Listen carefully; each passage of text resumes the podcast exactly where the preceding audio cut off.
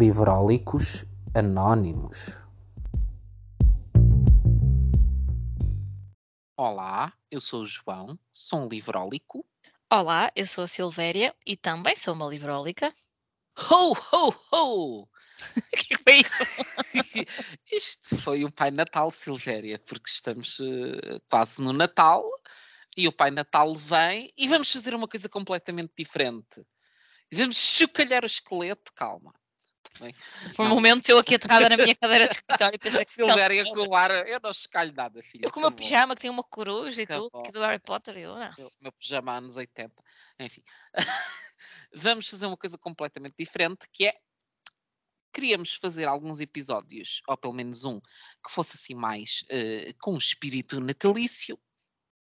E pensámos, que coisa melhor para o Natal, em que as pessoas estão a pensar, ah, livros assim bons para ler numa noite de inverno, com um chazinho, para ler com os filhos, para oferecer aos sobrinhos, ah, do que livros ilustrados e que possam ser lidos por adultos e, e adultos e graúdos, quer dizer, é adultos e graúdos, é sinónimos, não é? Para miúdos e graúdos. Ah, e então, ah, desta ideia, surgiu-nos ah, o caminho de fazermos um episódio dedicado a uma editora, coisa que nunca tínhamos feito e que eh, poderá ser o primeiro de muitos episódios dedicados a outras editoras, vamos ver. Também é, eh, se calhar, mais difícil eh, fazer episódios dedicados a outras editoras, pelo menos neste formato exato, porque a editora que vamos falar, que é a Baduga, tem um catálogo mais pequeno, o que nos permite termos lido grande parte dos livros, ah, que torna o episódio mais interessante do que se fomos para uma editora de- que tem 100 livros editados e nós conhecemos 10, não é? Ah, mas pronto. Uh, vai ser uma experiência. Espe- esperamos que gostem. Esperamos estar à altura também. Esperamos estar à altura. Era uma, uma editora que, que nós já tínhamos este uh, bichinho, não é? Que nos chamava para ela. Sempre que havia um livro da Baduga, nós dizíamos: os livros são tão lindos. Nossa Sim, já Senhora." falamos da Baduga até na, na altura do Márcio Ilustrado. Foi, sim, quando tivemos as primeiras experiências com os livros da editora. E, e portanto, por que não, nesta época natalícia, falarmos da Baduga e dar, deixar aqui um- algumas pistas? Algumas pessoas também me pediram: ah, então e, e ideias para prendas de Natal e livros que sejam bons para oferecer? Meus amigos, isto é versátil porque isto são livros para adultos. E para É isso. Se estiverem a pensar, ai, pessoa." não tenho crianças na família, calma, que vocês, até ao final do episódio, vão sair daqui a perceber, primeiro, que não são só livros para crianças e provavelmente vão sair daqui já a querer comprar alguns. É verdade. Não me Portanto, responsabilizo por essa parte. Pois ouçam até ao final e digam se temos razão ou não. E aliás, um- isso foi uma das motivações ah, da Anastásia, que é ah, a cara por trás da, da Baduga, ahm, que é uma russa que veio viver para, para Portugal ah, e que contactou, contactou muito com os livros já em casa dos seus pais. Os livros eram uma presença constante e, portanto, ela, nasce, ela cresceu sempre com este interesse ah, no mundo dos livros. ah, e depois foi mãe, veio para Portugal. ah, quando foi mãe, começou a descobrir o mundo dos livros ilustrados e dos livros infantis e percebeu que havia aqui uma lacuna no mercado português que já se vai começando a compor, não é? Porque está a surgir muita coisa.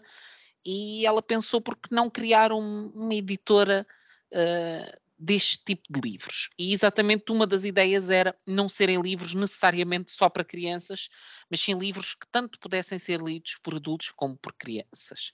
E que tivessem esta narrativa conjunta que os livros ilustrados têm, que é haver a componente da narrativa através do texto, mais tradicional, e uma narrativa através da imagem, que dá todo um outro ela às histórias, não é? Porque é completamente diferente.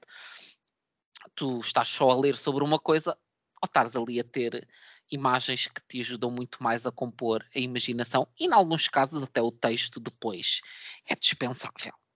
Ah, e que aí entramos aí no mundo, no fabuloso mundo dos silent books, que é um mundo que a mim me, me tem conquistado bastante, e sei que para ti, Silvéria, Também. também, te tintila.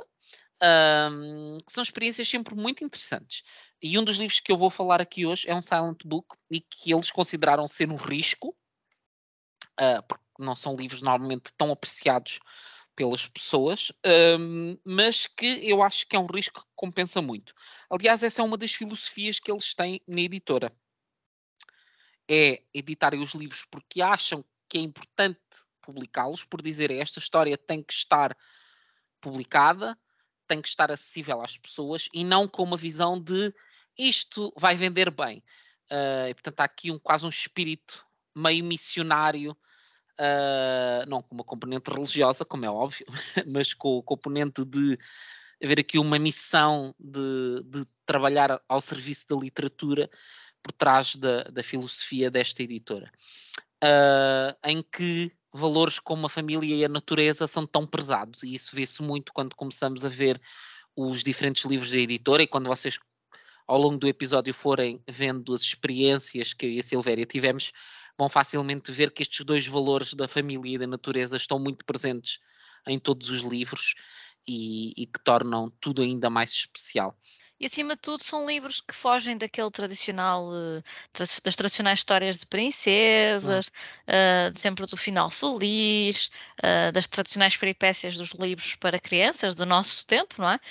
Um, e que acabam por ser uma, uma, uma boa opção nos tempos que correm porque também às vezes, e essa também é uma, uma das apostas da Baduga, tocam em temas um bocadinho mais incómodos, não é? Uhum. Uh, e que é preciso falar sobre eles.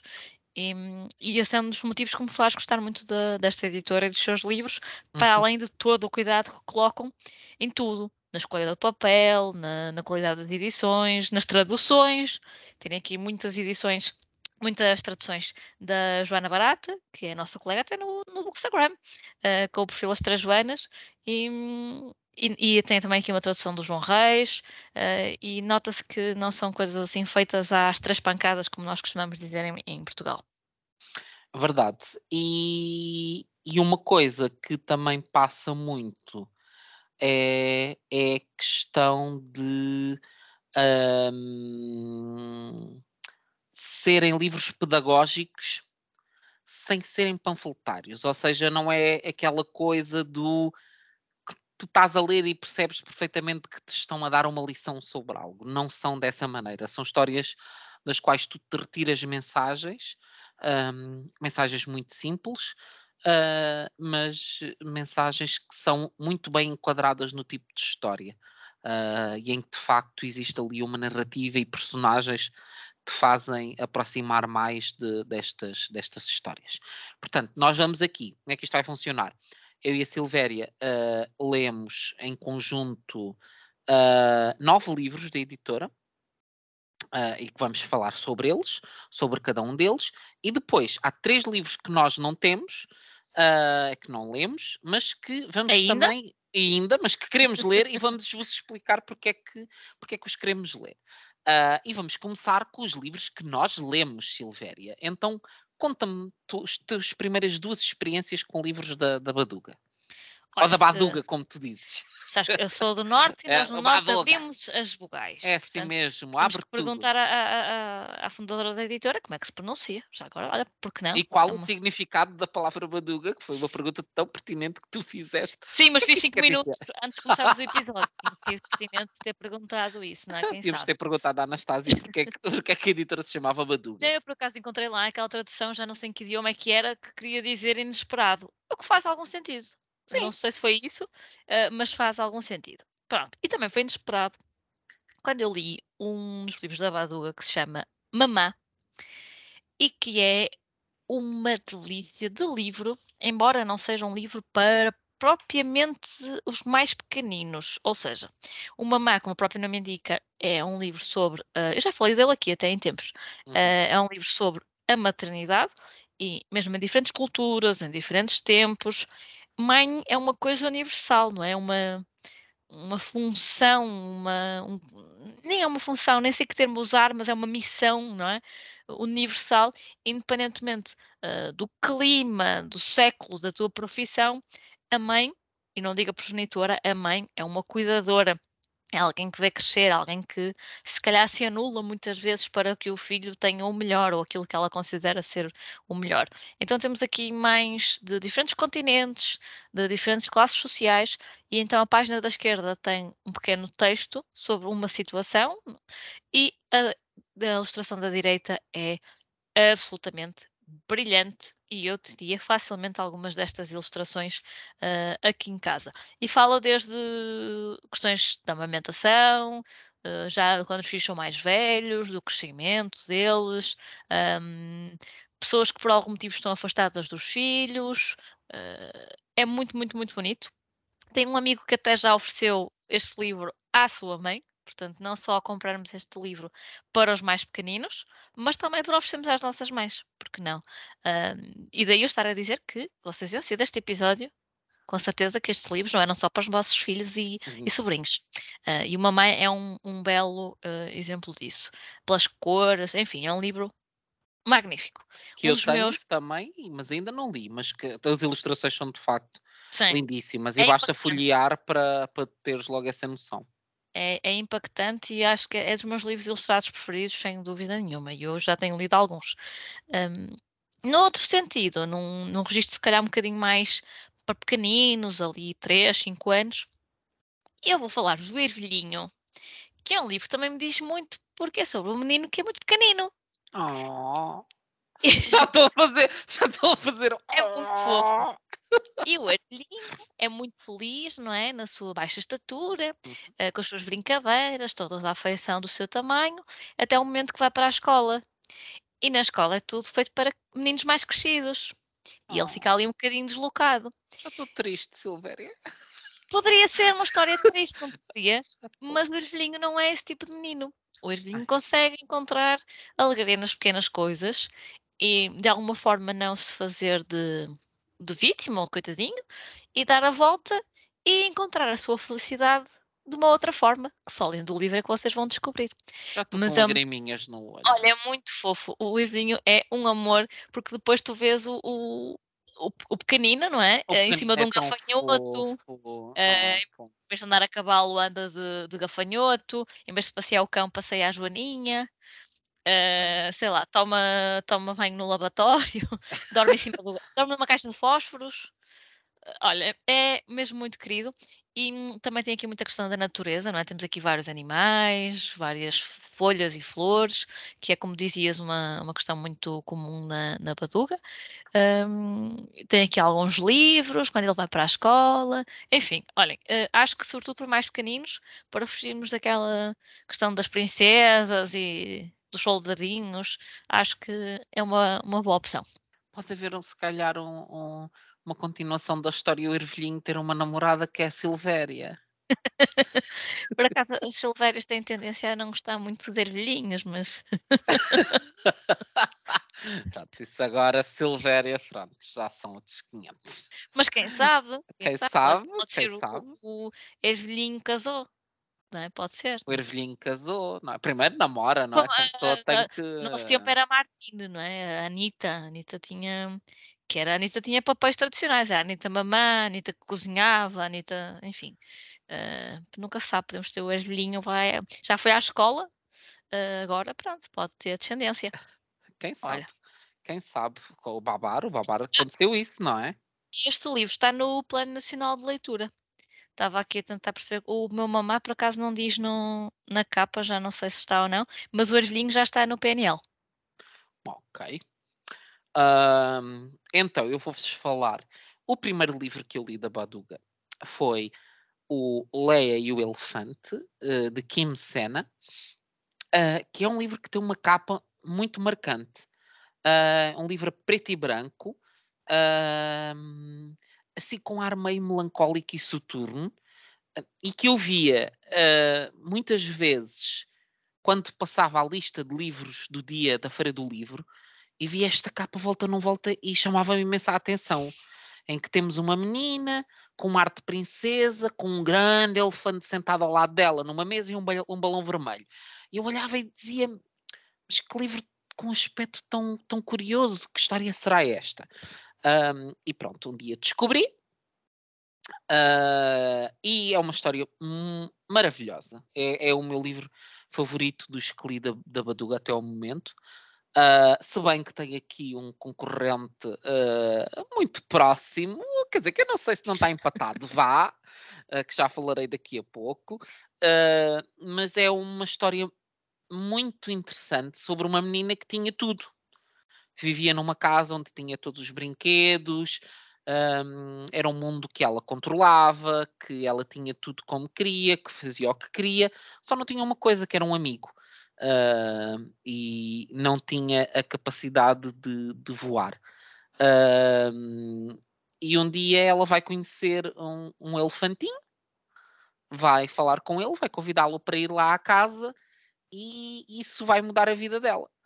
Um, e lá está, é uma história muito bonita que nos faz refletir sobre uh, aquilo temos, aquilo que não temos, a nossa visão de que muitas vezes determinadas pessoas vivem em contextos privilegiados, mas se calhar são privilegiados numas coisas e não são noutras, e se calhar precisam de aprender a sua lição, e, e se calhar quem tem menos pode ter mais.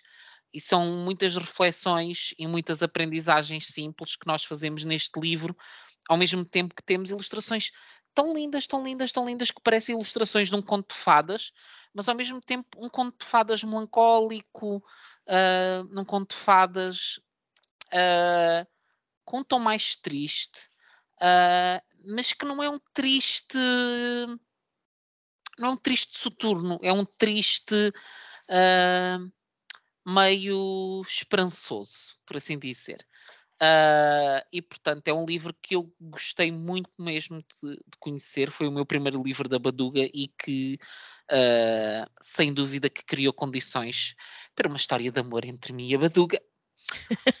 Tudo começou. Tudo começou há um tempo atrás com e o Elefante. Pronto. Pronto. É isto. uh, e outro livro que eu li agora, mais recentemente, e que gostei muito e que é muito indicado para esta época do ano é o Natal com a tia Josefina. Ai, adoro o nome. que é uma família de ratinhos, os Rato Ratatovski. Maravilhoso. A sério, chama-se assim. A família Ratatovski. Opa, Ratatovski, exatamente. Parecem é um... russos do Dostoevsky. Dostoevsky. Que é uma família de ratinhos que têm uma vida muito simples, são uma família pobre, uh, mas que têm a tia Josefina, que é uma rata muito famosa, porque é uma grande assobiadora, e que ah. é uma, uma mulher de posses. E então ela manda uma carta à família a dizer que vai passar o Natal com eles. E eles pensam: oh meu Deus, Uh, vem aí a tia Josefina, ela é uma rata habituada a tanto luxo. Como é que. Estão a rir, para dizer rata, não é? É, é isto, é isto. Uma pessoa, um podcast, um bookcast. Todos os, todos os animais cabem no catálogo da Baduga. É verdade, da Baduga, inclusive as ratas. Um... Silvéria. Continua a franzir o sobrolho. Silvéria. Porquê? Uma pessoa tem um bookcast aqui, sério, e, e depois acontecem coisas destas. Pronto, a tia Josefina uh, vem, vem passar o Natal com eles e eles dizem: Mas como é que a gente vai dar um Natal em condições à tia Josefina? E pronto, e, e veremos qual é a aventura que esta família viverá para dar um Natal condigno a tia Josefina e que lições eles irão aprender nesse processo. Um, é um daqueles livros que para esta época é maravilhoso, que nos põe mesmo no espírito de Natal. Isto, olha, com os biscoitinhos e com um chá, marcha que é uma maravilha. Sim, acho que. Olha, ainda não li esse, mas, mas tenho muita curiosidade, sim. Acho que és capaz de ter razão. Resulta bem nesta altura. E resulta bem nesta altura, e é aquele tipo de livro que, como é muito pequenino, imagina, tens um dia trabalho, cansado, estás cansado à noite, estás-te ali a embalar meio para ir dormir, lês isto. Mas bem disposto, não é? Ficas logo assim, que um quentinho. No quentinho no coração, sereno e calmo. Até te vais deitar logo com uma disposição diferente. Portanto, fica aqui a recomendação Natal com a tia Josefina, de Michael Engler e Martina Matos. Tu insistes em dizer os nomes e depois obrigas-me a dizer que o Mamã é da Hélène Delforge e do Quentin Grevin. Não sei. Uh, e o ervilhinho. Eu, adoro ver a Silveira a dizer nomes de pessoas, porque ela já Jorge já é, é já é o desafio, não é? Já é o desafio. É verdade. E tenho vários Jorges na minha Jorge. vida. Né? Sempre chamo por eles. É... E Sérgios também, também acontece. Jorge. Uh, o ervilhinho é do David Cali e do Sebastián Moraine. Ah, o David Cali, que é, que é bastante eh, conceituado e conhecido. É, sim, senhor. Tens toda a razão. Uh, é muito conhecido até pelo seu sentido de humor e, sentido, e senso ritmo. Uhum. E há vários livros dele publicados em Portugal. Por eu, por acaso, acho que ainda não li nenhum dele. Olha, mas... tem que o ervilhinho, que é uma fofura. Eu ainda não tenho o ervilhinho, mas vou ter. Isto eu sei, é, é, mesmo, é mesmo bonito. Mas já que estavas a falar de livros de Natal, e esse uh, com a tia Josefina, acredito que seja assim mais fofinho e até relativamente bem humorado. Mas antes de nós começarmos a gravar este episódio, eu terminei o mais recente livro da Baduga uh, de 5 minutos antes. E tu quase que me apanhavas aqui com uma lagrimita. Porque, sim, eu chorei com o Irmã de Neve. Oh. É o livro mais recente deles, como eu estava a dizer, é também o maior. Uh, é, tem quase 200 páginas, tem ilustrações muito, muito bonitas, muito tom de vermelho, também uma, algo muito natalício, mas é o, provavelmente o maior exemplo daquilo que, que a Baduga diz quando uh, defendem a inserção de temas uhum. mais polémicos ou menos consensuais em livros ditos para crianças. Aqui já seria um livro para uma faixa etária um bocadinho maior, se calhar ali dos 10 anos, porque o tema deste livro, o foco uh, está numa, numa, família, a família do Noel, que nasceu na altura do Natal, mas a irmã dele, com 16 anos, faleceu uh, alguns meses antes do Natal. Portanto, o livro passa-se nesta altura do ano, mas a família dele está a lidar com a questão da perda da irmã ou da filha, uh, porque ele também tem uma irmã mais pequenina, Agostinha. Um, pronto, e os pais, uh, convenhamos, perder um filho é sempre uh, uma coisa que eu nem consigo imaginar. Uh, mas não se fala disso, não se fala disso muitas até com os mais novos, seja perder um irmão, perder um avô, não é? que normalmente são as pessoas mais velhas da família, até é mais frequente.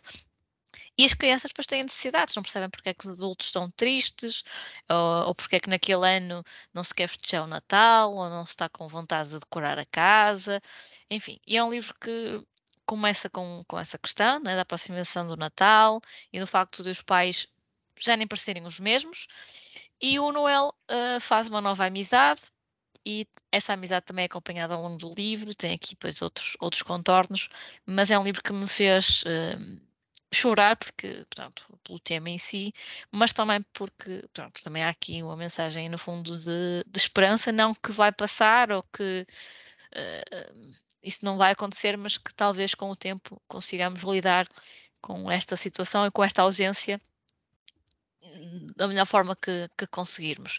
E é um, um, livro que eu acho que faz todo sentido, não só para, para crianças, mas lá está para pessoas que estão a passar uh, por uma fase em que estão a aprender a viver com as saudades que sentem de, de alguém que já cá não está. Um, tem umas ilustrações magníficas. Uh, é um best-seller ali na Nor ali. Parece que está ali, ali, ali ao lado. Na Noruega. Um, a tradução é do, é do João Reis, uh, mas o livro está traduzido em mais de 30 países. Só na Noruega vendeu mais de 250 mil cópias. Um, e eu percebo porquê. Uh, foge da típica história de Natal, não que as típicas histórias de Natal sejam más, uh, de esperança, não é? de conforto, de família, de alegria, de comida, de, de cantinho.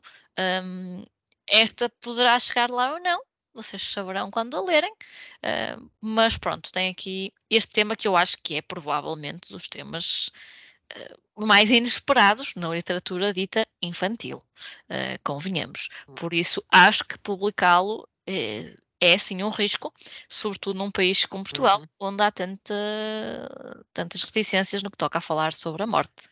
Mas sabes que essa é uma questão curiosa, porque eu, dentro do novembro biográfico, uh, numa das sessões que foi dedicada a biografias para crianças, uh, falei com a Maria Inês Almeida uh, a respeito da admirável aventura de Malala. E a história da Malala é uma história muito violenta. Uhum. Quando tu estás a ler aquilo, tu dizes: é pá, estás a falar de uma criança que levou um tiro na cabeça num livro para crianças é dose, é complicado. e ela, no livro apresenta isso de uma forma muito natural. E eu perguntei-lhe isso, que nação, perguntei-lhe, sendo um livro para crianças, como é que se contornam estas questões, e ela disse mesmo, não contornando. É verdade. Isto faz parte da, da realidade, Sim. nós temos que preparar as crianças para lidarem com a realidade, uh, temos que mostrar-lhes a realidade e falar com elas sobre essa realidade e estar dispostos para dialogar, para dar a conhecer, para explicar, para esclarecer dúvidas, mas não lhes esconder estas realidades. E eu acho que isso também é um papel. Eu percebo que alguns pais sintam reservas porque querem proteger os filhos de determinadas realidades, para acharem que eles ainda não estão preparados, mas a verdade é que mais tarde ou mais cedo eles vão ter que dar esse passo.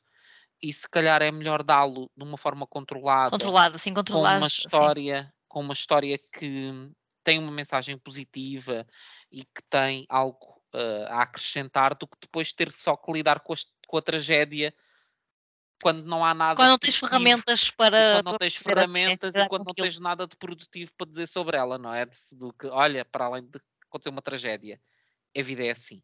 Um, e de facto é uma perspectiva muito interessante e que nos faz. Um, nos deve fazer abrir o olho para que de facto estes livros para crianças possam ser formas de também uh, ajudarmos as crianças a terem ferramentas para conviverem com as realidades menos positivas do mundo, que não sejam só livros com uma perspectiva evasiva, uma perspectiva de entretenimento, de ai, está tudo bem, somos todos felizes e é tudo tão fofinho e querido, mas de facto acontecem coisas más no mundo, mas o facto de acontecerem coisas más não quer dizer que isso não possa resultar em coisas boas ou que não se possa uh, dar a volta a essas coisas más e que o resultado de tudo isso não seja algo que vai apagar as coisas de mal que acontecem, mas que vá ser uh, uma forma de viver sobre essas coisas que aconteceram de mal.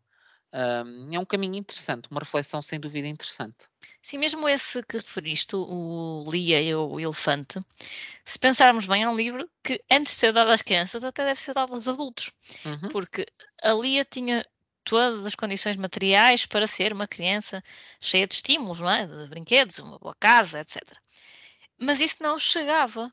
Uhum. E às vezes uh, temos aquela tendência hoje em dia para entupir os miúdos de presentes e de, de telemóveis e mil e uma coisas, e faltam-nos outras experiências que não necessariamente custavam dinheiro, e o contacto com a natureza é uma das questões que se está a perder porque nós estamos com vidas muito corridas, pois é o medo dos germes e das doenças, porque hoje em dia a natureza já não está ali como no nosso tempo, não é? Que eu abria a porta de casa e já estava no meio dos animais, porque os meus avós lá está, eram agricultores e tinham animais e eu abria a porta de casa e tinha ali as galinhas e as vacas e os porcos e o quintal e as batatas. E hoje em dia os meus primos, por exemplo, já não têm isso tão facilitado, pelo menos alguns deles. Uhum. E, isso não custava necessariamente dinheiro, levá-los a, a, apanhar amoras, não sei, estou a dizer aqui coisas que eu própria me lembro de ter feito e que não os vejo fazer. E não pode, ou não deve ser só bens materiais, obviamente eles também são importantes porque a sociedade evoluiu, mas acho que também é uma reflexão para dar primeiro, uh, ter primeiro com os pais, com os outros educadores, um, deste equilíbrio entre as coisas e as vivências, que é algo que a própria Anastasia da, da, editora, se acompanharem a página pessoal dela, russa sobre livros, e quando nós há pouco dissemos que, que ela é russa, não estamos aqui a usar a nacionalidade à toa, é porque é, ela própria fala disso uh, abertamente, e uhum. muito bem, não é? Um, mas também fala muito abertamente da forma como educa a, a Alice, a filha, e, e, a, e ela disse um dia deste uma coisa que eu, que eu achei, olha, se eu tivesse um filho, era exatamente assim que eu tentava agir dentro dos possíveis. Ela diz que a Alice tem que sentir tédio, que o tédio faz parte do crescimento. Olha, eu concordo tanto com isso, Silvéria. Eu acho que foi das coisas que me fez crescer mais como criança e como filho único, foi Uhum. o tédio e o aprender a lidar com a frustração, aprender a, É exatamente ocupar o meu diz. tempo, Uhum. A, ter, a, a criar, a a ter ter tempo livre, a teres Também. tempo, a teres tardes em que não tens nada para fazer. Eu ia para casa depois da escola, tinha, ok, comia, fazia os trabalhos da escola e depois tinha uma tarde inteira em que É não tinha verdade. irmãos, vivia numa cidade, portanto não podia ir para a rua, ah, porque hum, pronto, não era um sítio não acolhedor, não vivias é? na- e não vivias na trofa, sim. Não é um vivia na trofa. Ah, e tinha tardes em que ou a minha companhia era a televisão, e no nosso tempo a televisão não era este mundo de hoje em dia, não eram é? quatro canais, Era o não é? quatro canais e popos, Sendo que a ou- RTP2, na maior parte do dia, dava coisas que não nos interessavam para nada. verdade, tirando os desenhos animados ao final da tarde, mas pronto, tinha, havia todo um percurso até chegar ao final da tarde, não é é? verdade. E, e não O havia juiz internet. decide. O juiz decide. não havia internet, não havia nada, quer dizer, havia internet, não havia, era acessível a nós. Não, eu Ah, não tinha. e, e eu acho isso tão importante. Eu acho que os pais hoje em dia vivem tão obcecados em ah, fazer o melhor pelas crianças, que é um bom princípio, mas depois isso transfere-se muitas vezes numa obsessão por temos que ocupar o tempo da criança. E vão metê-la em 1500 E temos que a atividades, colocar aqui quietinha, bem comportada, é, e vamos com metê-la telemóvel à, à mesa. E não, ela tem de estar no restaurante e perceber que, ok, pode falar, pode abanar as pernas, porque é óbvio, nós também estamos fartos de esperar muitas vezes, mas se calhar não tem um telemóvel, então vai pegar num guardanapo e vai fazer um desenho, ou E vai fazer deixar- uma sopa de letras, E ou deixar que as crianças percebam o que é que querem fazer, porque eu depois também sinto que há muito esse controlo de ah, a criança quer fazer X. Não, mas tens que fazer Y. Mas se calhar deixá-la perceber o que é que ela gosta, o que é que lhe apetece, ah, que aquilo não faz sentido para ela e ela quer fazer outra coisa, porque não é a maneira de tu fazeres uma criança perceber que ah, algo é interessante, não é obrigando-a a fazer, não é tipo, ai, vou-te obrigar a leres um livro e vais ter prazer. Não, é dando o exemplo, é, é criando momentos com a criança em que tu lês o livro, em que partilhas histórias, digo eu, que não percebo nada de crianças, mas digo isto, agora parecia grande educador, não sou, estou a dizer é isto Google. da base do meu senso comum, mas porque fui criança e sei, para mim, como criança, como é que as coisas funcionavam ou não. E da melhor, a melhor coisa que me podia acontecer é eu saber como ocupar o meu tempo. E isso deu-me independência e deu-me uma coisa que eu acho que falta hoje a muitas, muitas crianças, que é o pensarem pela sua própria cabeça e resistirem à pressão de pares, porque a partir do momento em que uma criança é destituída do seu poder de decidir e perceber o que quer, e tudo lhe é ditado, e tens que fazer isto, e tens que fazer aquilo, e tens que fazer o outro, E são inseguros. Estás a Uhum. matar a personalidade da criança. E depois, quando ela é posta numa situação em que tem que se fazer valer da sua personalidade, porque é a tua personalidade que pode ditar o Que é uma eu não defesa, vou- não é? No é uma defesa, dizeres eu não vou fazer isto porque eu acho que isto não está bem e eu não me identifico e não quero fazer.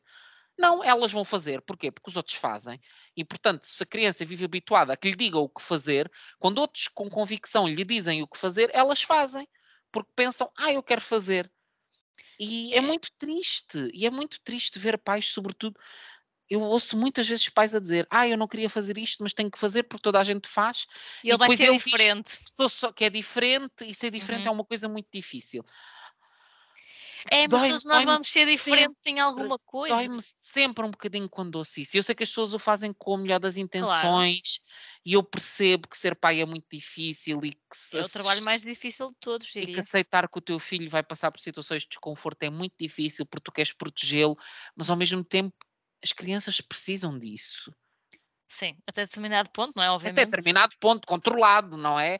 Mas se calhar é importante aceitar a diferença e, e questionarmos, mas porque é que todos temos de ser iguais? Porque é que todas as crianças têm que ir com roupa de marca para a escola? E porque é que eu não ir de roupa de marca para a escola vai ser uma coisa que vai destruir a minha vida? Porque não vai!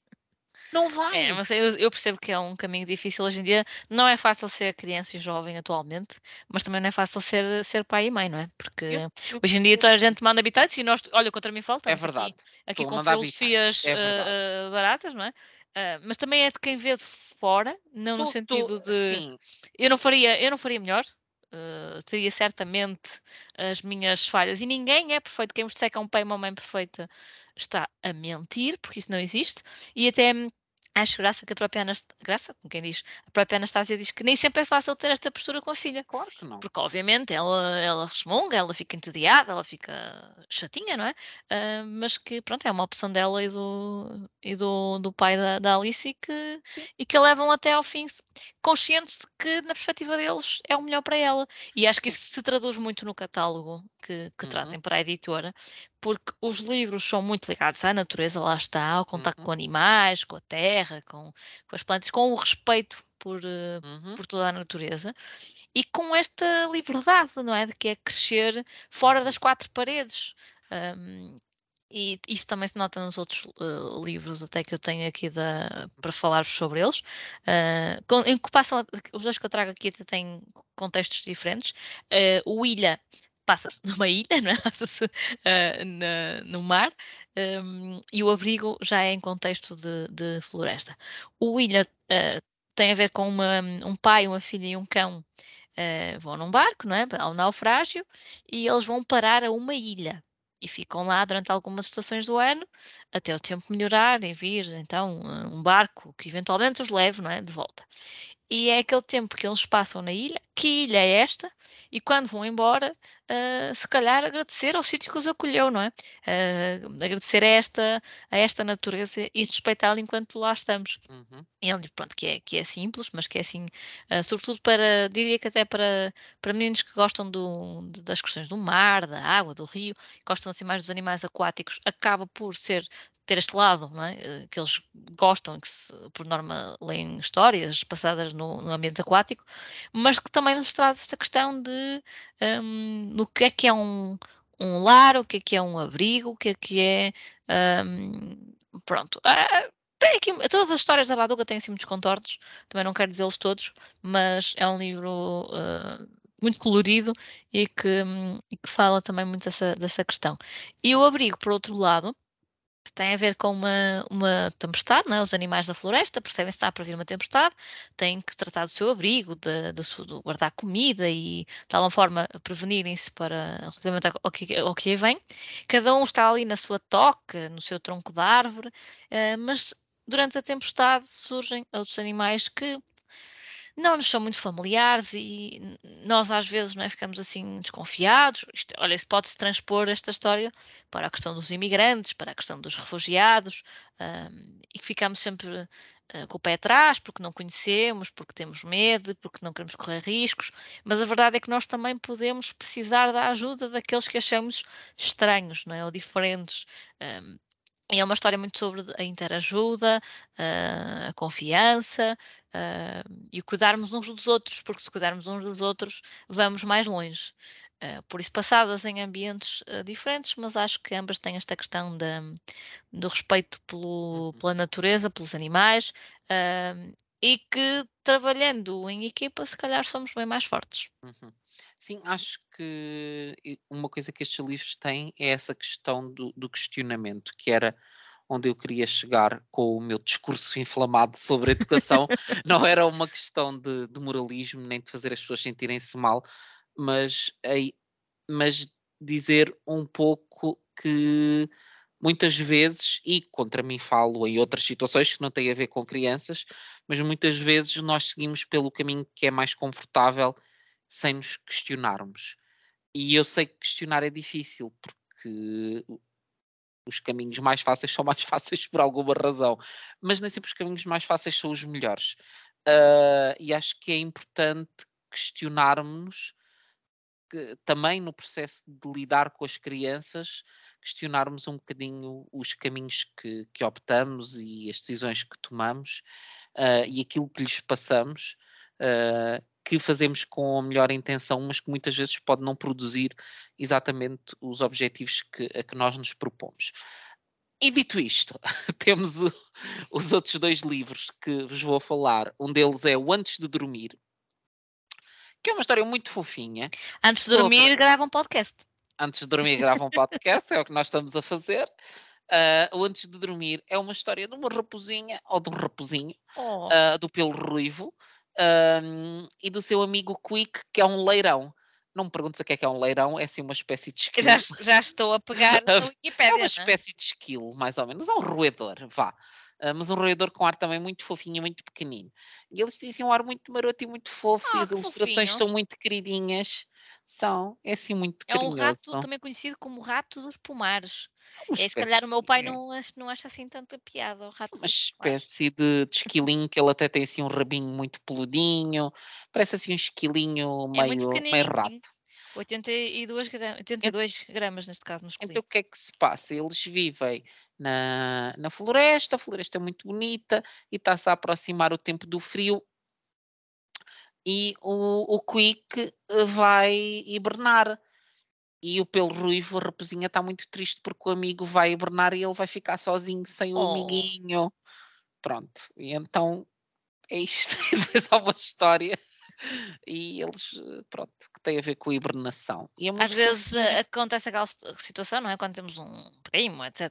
Que tem um amiguinho na escola e o amiguinho vai mudar de escola porque mudou de casa, não é? Fica, oh, será que ainda vamos ser amigos? E ele termina com, com, com esta mensagem que está atrás, na parte de trás do livro, que diz: O importante é estar contigo. Oh, Que até fizeste essa vozinha assim. fiz. Achei fofinho. Que é o que eu sinto contigo também. Oh, Tu és o meu leirão. Eu sou o leirão, sou mais pequenino. Eu sou pelo ruivo. Pronto, e confere eu inverno, porque eu sou uma pessoa que dorme muito. Ah, eu também durmo muito, Silvéria. Sim, dorme mais Ai, que eu, provavelmente. durmo, durmo, Isso é verdade. durmo. Ah, e agora? Ai, Silvéria, falando em chorar, eu não consigo. Ah, eu sei o que é que tu vais dizer. Ai, por- ai, ai, ajudem-me, por favor. Gente que tá, é assim, pessoas que gostam de animais, que têm animais de estimação, especialmente que têm cãezinhos, vocês comprem o faísca já.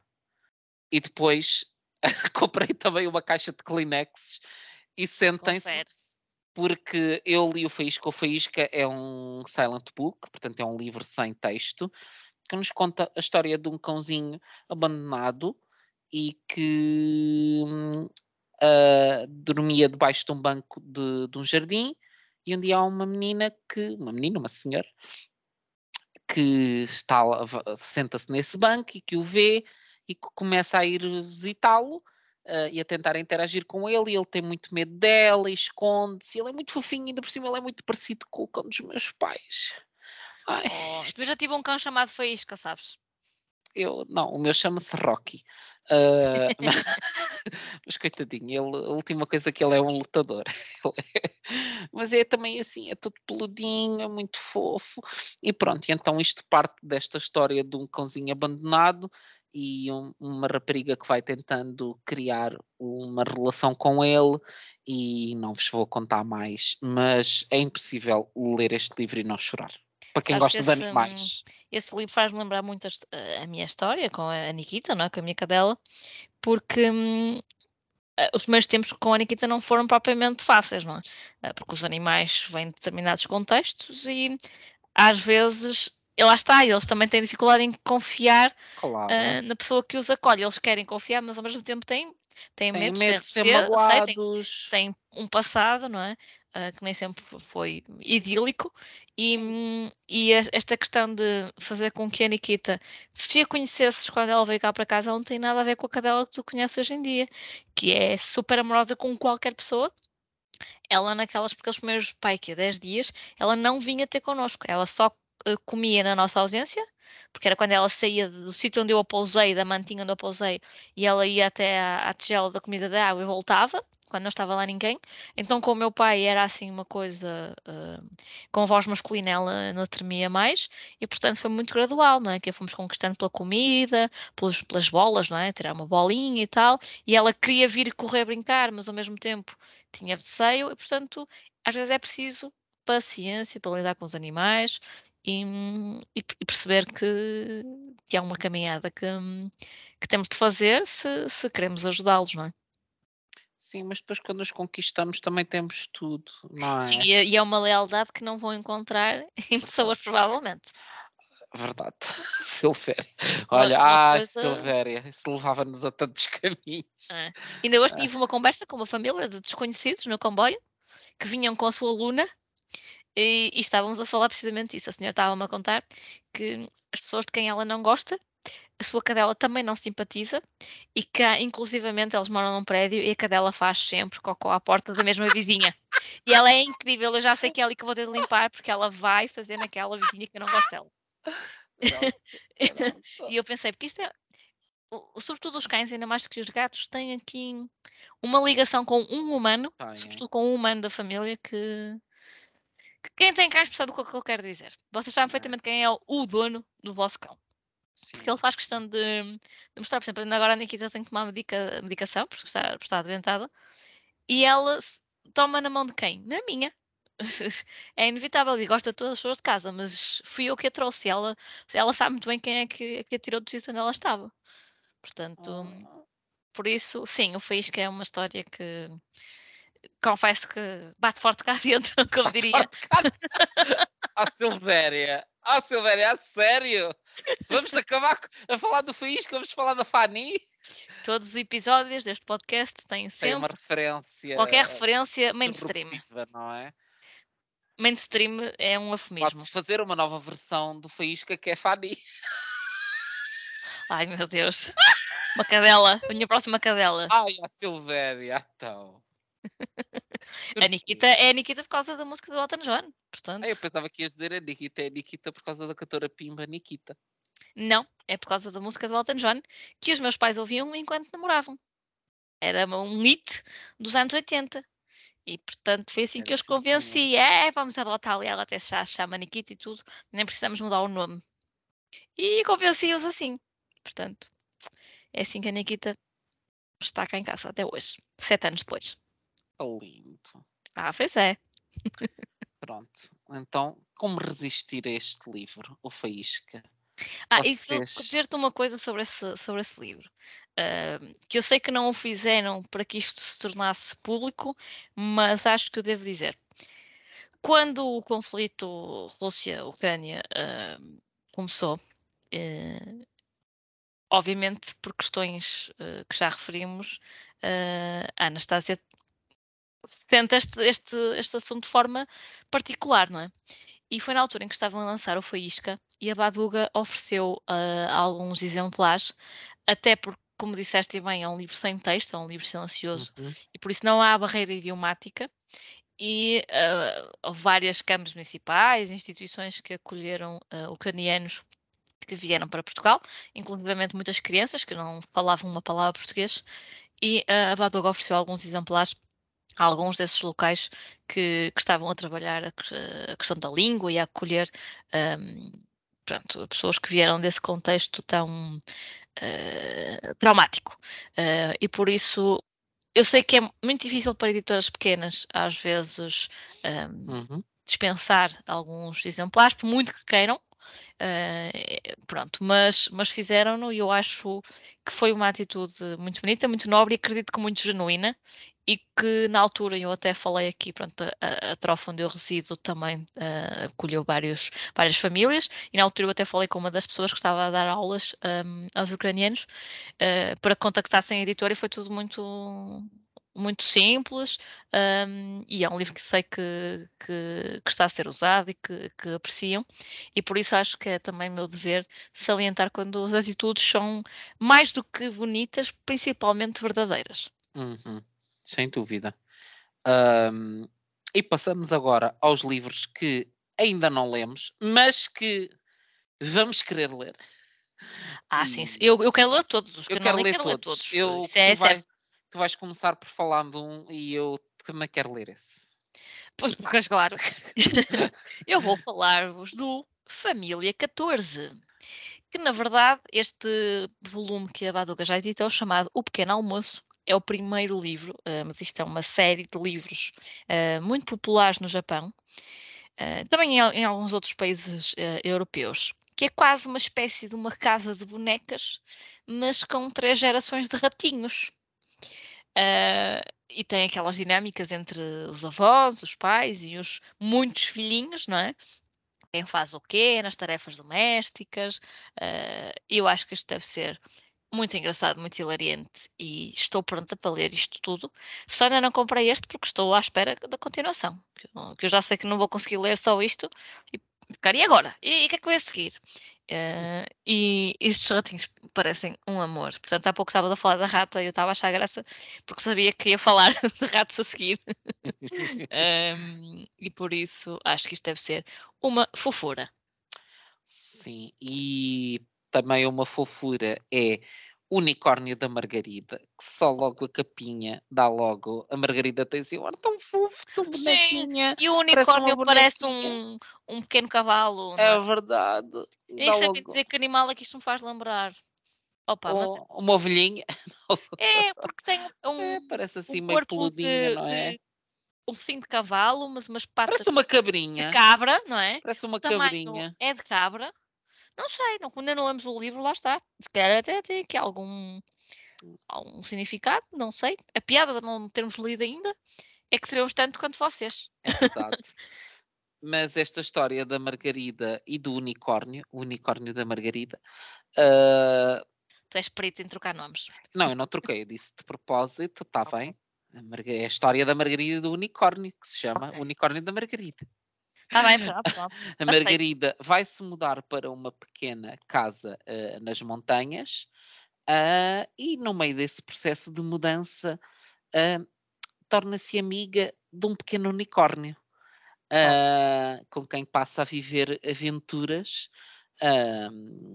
E, e, sem dúvida que, que, isto nos deixa aqui com a pulguinha atrás da orelha deste processo de mudança, que aventuras é que ela vai ter com este unicórnio lá no meio da, no meio da montanha, uh, como é que se ela vai utilizar esta amizade com o unicórnio para encontrar ali um, um conforto numa situação de mudança que pode ser um caminho de desconforto. Uh, se este unicórnio existe mesmo, ou se é um amigo imaginário, quem sabe? Quem sabe que Olha, É uma questão que nem sempre se aborda nos livros amigos crianças, imaginários. Amigo imaginário. Alguns livros é que têm Será esse tema, que mas não é? o livro da Baduga tem um amigo imaginário? Será que este livro é sobre um amigo imaginário? Será? Será? não sei. Tenho que comprá-lo e lê-lo para perceber. E vocês também, não é, minha gente? Eu quero contar-vos tudo, mas não posso. Isso é um problema. Mas pronto, tem de ler. É só isso que tenho a dizer. Tem de pronto. ler. Uh, e depois, uh, o último livro que nos falta falar é o Em Frente à Minha Casa, um, que é um livro que tem assim um aspecto mais de ilustração infantil. Uh, parece assim muito aquele estilo de desenhos que nós fazíamos na primária. A casinha. Com, sim, com a casinha, com os lápis de cor. Um, tem, tem muito esse aspecto da ilustração, não sei por dentro, estou a basear só na capa porque não, tenho, não temos aqui no site imagens do, do interior, mas basicamente é uma história que remete muito para a imaginação, lá está, olha aquilo que nós falávamos há bocadinho, do tédio e de poderes descobrir o que é que gostas de fazer e de poderes ocupar a tua mente, e este livro fala-nos muito disso, porque é uma história de como eh, podes viajar a partir da tua casa e podes, com o poder de imaginação, passar por um conjunto de experiências que te levam para lá daquele espaço onde o teu corpo está. Um, e uh, certeza que há de ser um livro com muitas aventuras e muitas descobertas e que será as delícias de miúdos e de graúdos. Sim, sim, sim. E acima de tudo temos aqui histórias passadas, todas elas, ligados à natureza, mas em diferentes ambientes. Estou-me a uhum. lembrar que o Irmã de Neve, como o próprio título sugere, é passado num contexto mais uh, frio, não é? Com bonecos de neve e pistas de gelo. Um, e que nem sempre encontramos, até porque estamos em Portugal e há aqui coisas que não são muito tradicionais, muito típicas nossas, e até é uma forma de se contactar com outros países.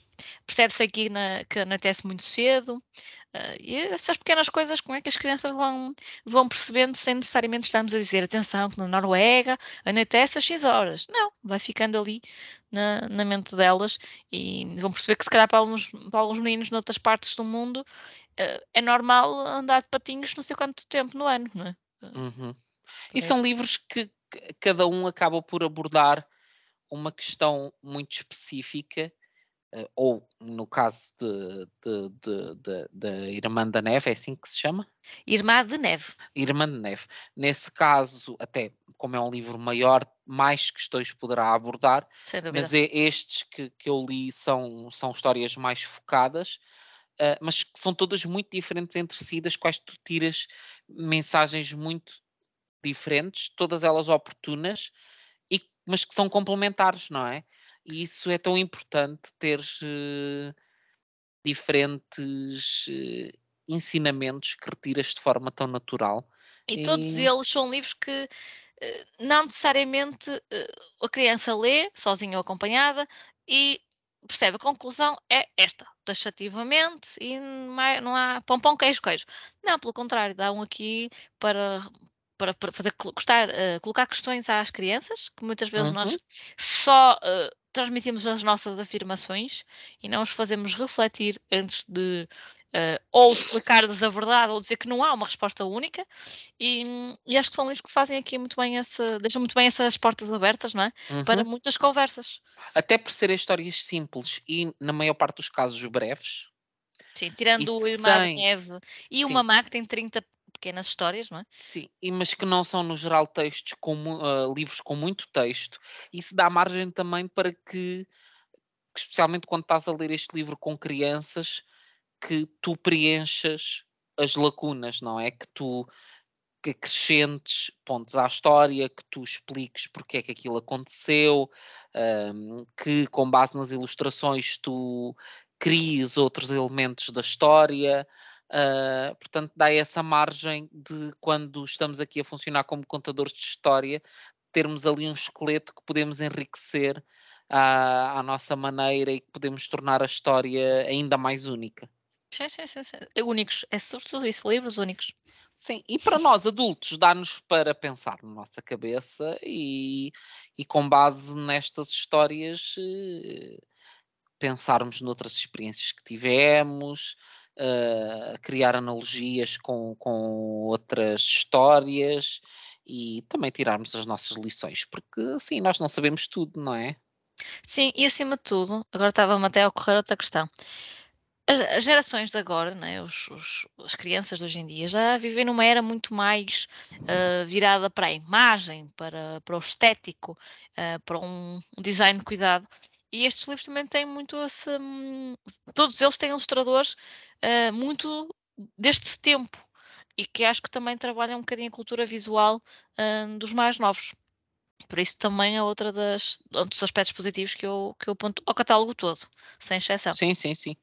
Por isso, meus amigos, se procuram uma prenda de Natal única uh, para miúdos e graúdos também, isto, o catálogo da, da, da Baduga terá certamente muitas opções para vocês, livros para diferentes gostos, que vão ser sem dúvida uma surpresa e que vão ser diferentes de hum, aqueles livros, se vão dar livros a criança, aqueles livros de super-heróis e de, das personagens dos programas de televisão e, que e não sei deu, quê, não é? que já exatamente que são coisas que vão ser mais um Aqui não, vão ser experiências únicas, vão ser completamente diferentes e que vão criar uma memória especial.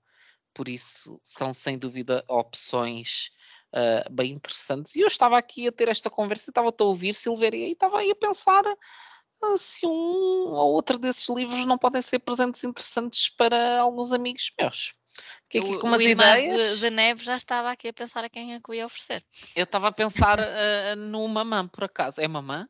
Mamã, sim. Mamã. Estou a pensar no mamã uh, porque tenho uma amiga que foi agora recentemente mãe e por acaso ainda não tinha prenda para ela e estava a pensar. Hum. E que hum. deve estar a ser uh, não só vítima das suas próprias hormonas, uh, como, como dos vitites, não é? Que há sempre alguém que diz, ai, não amamenta, amamenta, mais devagar, Não, mais mas ela, ela, já vai estar a ser mãe pela segunda vez, portanto já está Mesmo assim, mais... assim, o quê? Só tens dois? Devias tentar o, o terceiro, porque o trio é para completar o carro atrás, ah. tal é, as pessoas são muito desagradáveis uh, com as mulheres e olha, se calhar vai trazer aqui algum conforto, perceber que há situações que são uh, transversais, não é? E uhum. estava a ocorrer outra coisa. Uh, nós estávamos a falar pronto, da questão de, comprarmos para nós ou para oferecermos a alguém. Estou a lembrar-me das bibliotecas. Claro. Eu já falei deste catálogo nas bibliotecas que frequento, até porque todas elas, ou quase todas, têm Hora do Conto e tem uma secção de livros infantis, uh, regra geral, muito robusta. E eu já sugeri, já mandei o site, já apontaram à minha frente e, e, acho que se me estão a ouvir, de, porque nós temos aqui alguns ouvintes que são bibliotecários ou professores bibliotecários e que acho que passem pelo site, espreitem, Uh, fiquem pelo menos com esta nota e que se um dia quiserem adquirir novos livros para as vossas bibliotecas ou fazer horas do conto uh, com livros um bocadinho fora da caixa, uhum. uh, fica aqui também a nossa sugestão, porque acho que, que faz todo sentido. E mesmo que não sejam bibliotecários, se por alguma razão não, não têm condições para comprar estes livros ou para oferecer a alguém, Uh, e na vossa biblioteca estes livros não estão disponíveis, enviem um e-mail a, a, a, dar a sugestão, a dizer, olha, porque é que não compram, compram livros da Baduga? Tem aqui estes livros, seria muito interessante comprá-los. Eu tinha interesse neles. As bibliotecas estão muito abertas a, a sugestões, não quer dizer sim. que vão à corrida comprar muitas delas, mas certamente quando fizerem a próxima compra de livros vão ter isso em conta. E estão sempre abertas a conhecer novas editoras e novos projetos, porque sentem que há algumas lacunas no mercado. Sim. E daí também gostarem das sugestões dos leitores porque se sugerem os livros também é porque têm interesse neles. Uhum. Uh, e é preferível adquirir livros uh, em relação aos quais alguém já manifestou, manifestou, interesse do que não adquirir nada, ou adquirir só porque há aquela Sim. verba. Uh, por isso, se acreditamos em determinados projetos, até devemos fazer estas sugestões um, e levar a que mais meninos, que muitas vezes os meninos chegam às bibliotecas e muito bem, escolhem o livro que lhes apetece. Uhum. Pelo menos há ali uma determinada faixa etária em que os pais já querem é que eles uh, gostem de ler e não propriamente guiá-los num sentido, não é? Depois chega uma determinada idade em que eles também são espertos, não é? Querem os livros com menos texto, quando já sabem ler sozinhos. que eu já conheço essa história, não é? Uh, e depois tens que dizer, ah, não, já podes ler livros com, com mais palavras. Pronto, tens que fazer ali um bocadinho o jogo com a criança. Mas há ali um momento em que eles realmente escolhem o que querem. E, e se estes livros estiverem lá, tenho quase certeza que eles vão escolhê-los. Isso é certo. Uhum. E, e até vos vai dar um- uma imensa alegria fazer essas sugestões, porque olha, comigo já aconteceu, por exemplo, na Livraria da Travessa, fui lá uma vez e eles até têm uma secção interessante de livros infantis, ah, mas não tinham nenhum livro da Akiara que é outra editora que podíamos perfeitamente fazer um episódio deste género, Silvéria. Mesmo quem porque sabe? é uma editora que nós adoramos, portanto, quem sim, sim. sabe, um dia destes, a Kiara, estamos aqui. Um, e eu falei-lhes nisso, disse, ah, vocês não têm aqui livros da Kiara, mas deviam ter, a Kiara tem livros tão interessantes e tão bonitos e completavam aqui tão bem uh, o vosso catálogo de livros ilustrados e, e de facto, passado uns tempos, fui lá e estavam lá livros da Akiara e eu fiquei tão feliz, disse, ah, livros da Akiara! E pronto, nós fazemos sentir que também ficamos a sentir que somos ouvidos e que contribuímos de alguma forma para sim, que, sim, sim, mais que aqueles livros cheguem a mais pessoas, não é? Que também é uma editora que também aposta muito na questão da natureza e tem livros muito bonitos, até cozidos e tudo. Sim, sim, sim, um, sim. Por isso, acho que sempre que pudermos fazer estas sugestões, porque às vezes simplesmente nem sequer conhecem e, portanto, Sim. fazemos aqui este papel do passo à palavra. Um, acho, eu, pelo menos, tento sempre. Sim, especialmente neste mundo de, das editoras de livros ilustrados e de livros uh, infanto-juvenis que também uh, são para adultos, uh, tirando alguns casos de editoras mais estabelecidas, são projetos muito independentes e que vivem muito do amor uh, que uma pessoa ou duas têm uh, pelos livros e por fazê-los editar. E por isso, qualquer tipo de ajuda que possamos dar a esses projetos acaba por ser uh, algo que, que os vai fazer, que vai ajudar a que eles continuem a existir e que vai funcionar também de estímulo para que mais projetos destes existam. Sim, e que vai trazer diversidade também aos e leitores. Que vai trazer, claro. Por e isso. há o tipo de livros que temos no mercado, não é? Estamos sempre a dizer, ah, falta diversidade. Mas temos que contribuir também de alguma forma para isso, uhum. não é? Sim, sim, sim. Totalmente também é o papel do leitor, não é só exigir. E pronto. Esta é a sugestão que temos para vocês. Tenho a certeza que qualquer um de vocês vai encontrar nestes livros que nós falamos algum que lhe apele especialmente uh, e atirem-se de cabeça porque vai valer a pena. É isto que temos para dizer. Sim. E, portanto, boas leituras, eh, boas uh, compras de Natal. Ofereçam livros. Ofereçam livros, que é uma prenda que, que dura para sempre. Verdade. Dizer, Olha, eu tenho os meus livros todos quando era miúda. Eu também tinha bastante. Alguns foram destruídos pela, minha, pela gata dos meus pais. Mas isso. Há gatos que não são amigos da leitura. Pronto. Uh, ok. Eu não posso falar muito, porque se os meus tivessem ao dente de semear, uh, a Mel também. Pois. Ela gosta muito de afiar os dentes nos, nos cantos dos livros. É, a gata dos meus pais teve uma altura que o passatempo favorito dela, quando o meu pai chegava do trabalho uh, e que estava a tentar dormir um bocadinho, porque ele levantava-se muito cedo, então o passatempo dela para chamar a atenção era enquanto o meu pai tentava dormir, ela ia uma prateleira de alguns livros dos meus pais, não, estavam alguns livros meus de infância, mas não os meus livros já de adulto. Uh, eu passo a ter preferido dela ir a essa prateleira e a tirar um, um, os livros para o chão, ficando a olhar para ver se o meu pai se levantava ou não. Gatos, não é? E ela faz isto todos os dias, não é? A Mel tipo... abre gavetas, portanto ela abre as gavetas todas no meu quarto e vai dormir para cima dos pijamas. Acho que prefiro isso do que, do que tirar livros para o chão. Pronto, ok. Se calhar a minha gata é um bocadinho. É, é, é mesmo um doce, é mesmo mel, pois, lá está.